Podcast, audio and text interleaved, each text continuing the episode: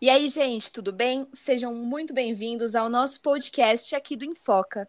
Esse é um projeto chamado Foca nas Eleições e a gente vai abordar um pouquinho de tudo neste universo da política neste ano super importante, que é o ano de eleições.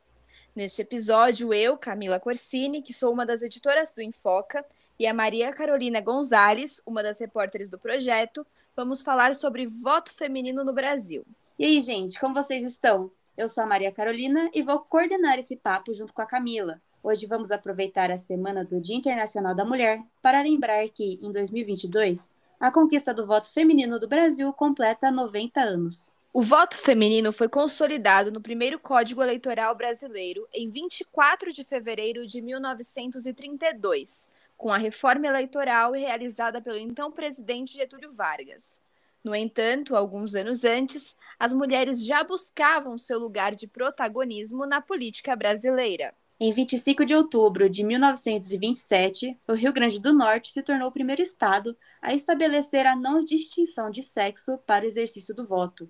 Foi lá onde o Brasil teve sua primeira eleitora, Celina Guimarães, e também sua primeira prefeita eleita, Alzira Soriano, que assumiu a prefeitura de Lages em 1929. O Brasil mudou muito nos últimos 90 anos, mas algumas coisas ainda precisam ser resolvidas. Atualmente, as mulheres representam pouco mais de 52% do eleitorado brasileiro.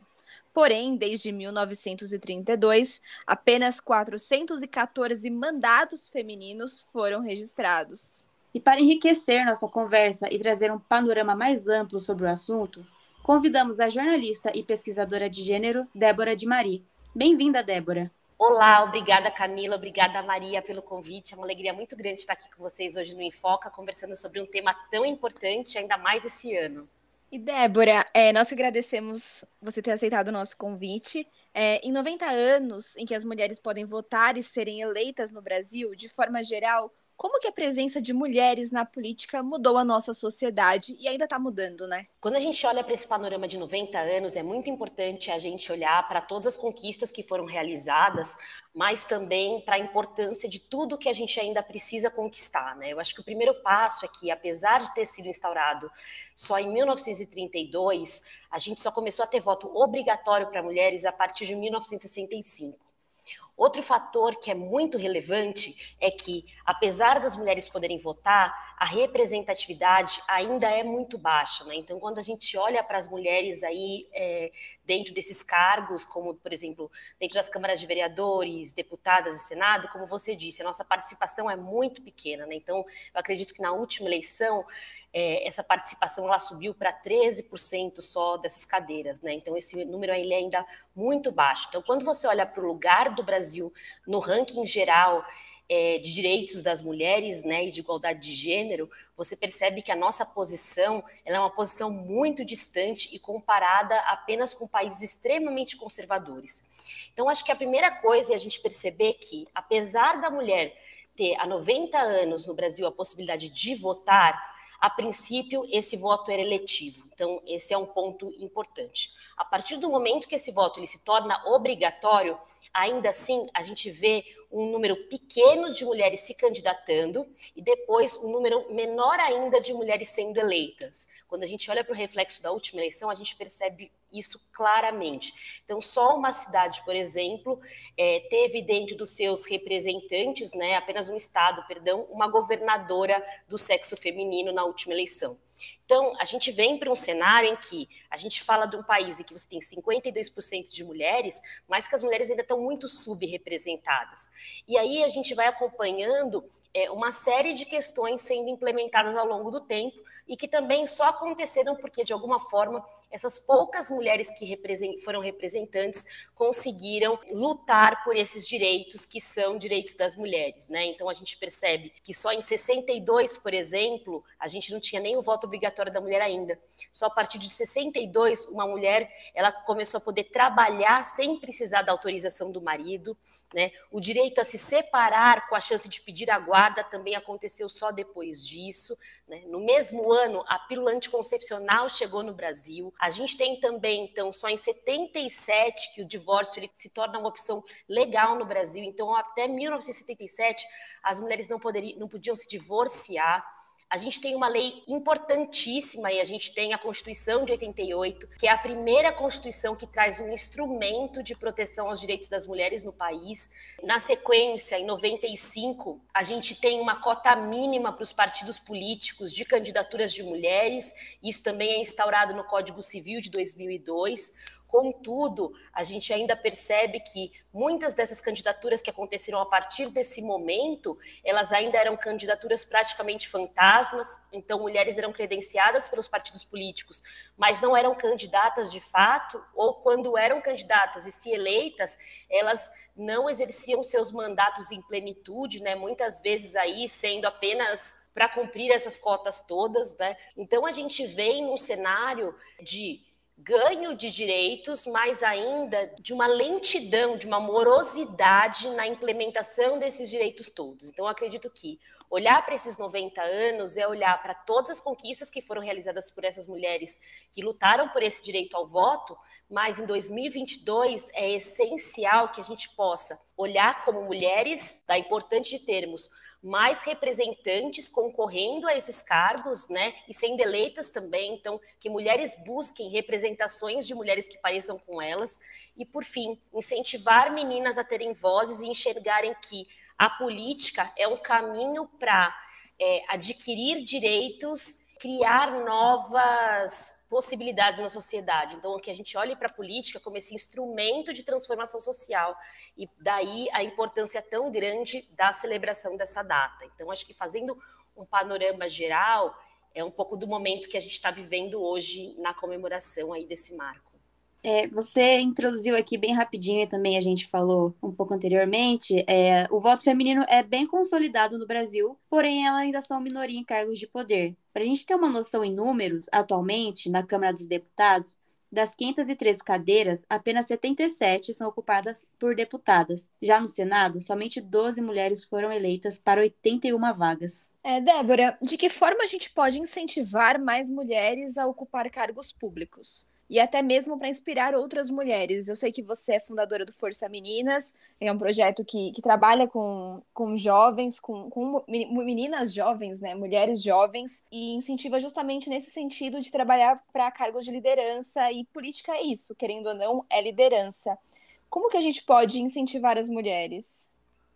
Eu acredito que o primeiro ponto, né, a gente precisa desmistificar esse ambiente da política, né? Então hoje a gente tem um ambiente da política ainda muito pouco é, cheio de estigmas e pouco explorado ou conhecido pelas mulheres. Então, eu acredito que as mulheres que hoje já estão em cargos públicos têm uma responsabilidade muito grande de compartilhar os seus conhecimentos e convidarem mais mulheres para participarem dessa conversa e mostrarem para elas como é que elas estão colaborando para a construção da sociedade, é, participando de tudo isso. Então, acho que tem um trabalho muito grande de dar mais visibilidade para as mulheres que hoje estão na política, estão nesses cargos, para que elas contem as suas histórias e mostrem a importância dessa pauta para outras mulheres. Então, acho que esse é o, é o primeiro passo. O segundo passo é, de fato, na formação né, dessas lideranças jovens, é, é, mostrar que a construção é, que advoca-se, né? Então, você aprender a advogar por uma causa, a lutar por uma causa, gerar transformação social,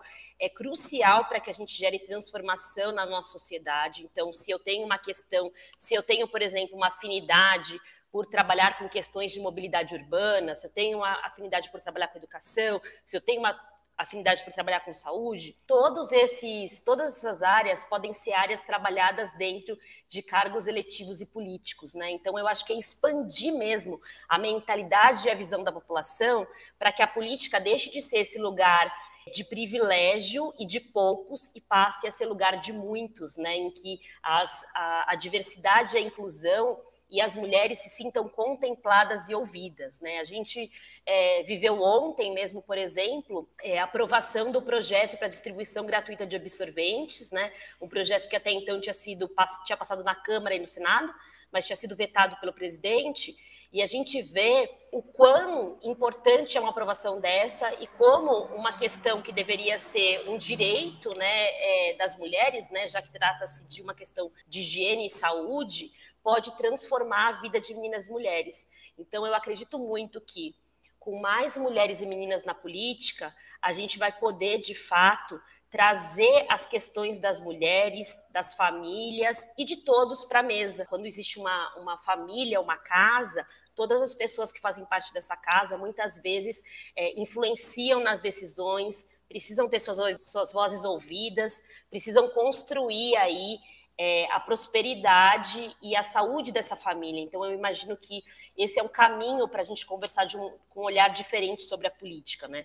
Muitas mulheres se sentem tão distantes da política porque esse nunca foi um lugar é, nosso de voz e conversa. Né? Então, hoje, as mulheres que, que estão na política são mulheres que são confrontadas diariamente, sofrem perseguições, é, têm suas vidas muitas vezes expostas. Né? Então, eu acredito que quanto mais mulheres a gente tiver eleitas e mais mulheres conscientes de que a política pode ser esse veículo de transformação, a gente de fato vai conseguir sair apenas dessa figura como grande eleitorado, né, para se transformar também em, ainda mais em decisoras, formuladoras de lei, formuladoras de opinião e agentes de decisão no nosso país, né? Porque mulheres na política são agentes de decisão dentro de um país. É muito interessante isso quando você fala, né, do, disso, porque a gente lembra muito da Marielle, né, uma mulher preta, periférica, lésbica, que, enfim, teve a vida ceifada e a, a política, como a política vê a mulher, né?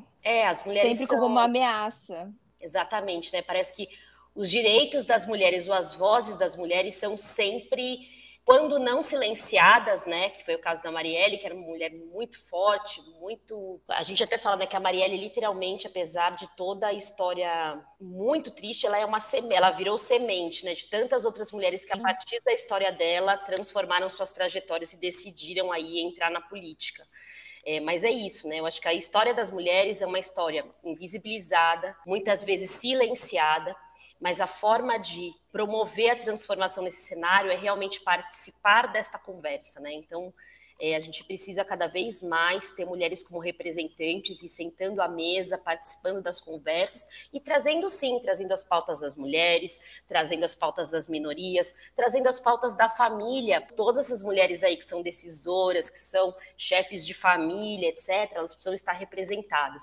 Elas precisam sentar na mesa e falar por que, que é, sim, muito mais difícil criar um filho sozinha. Porque sim, que ela precisa de uma flexibilidade maior de hora de trabalho para poder conciliar todas as suas demandas, né?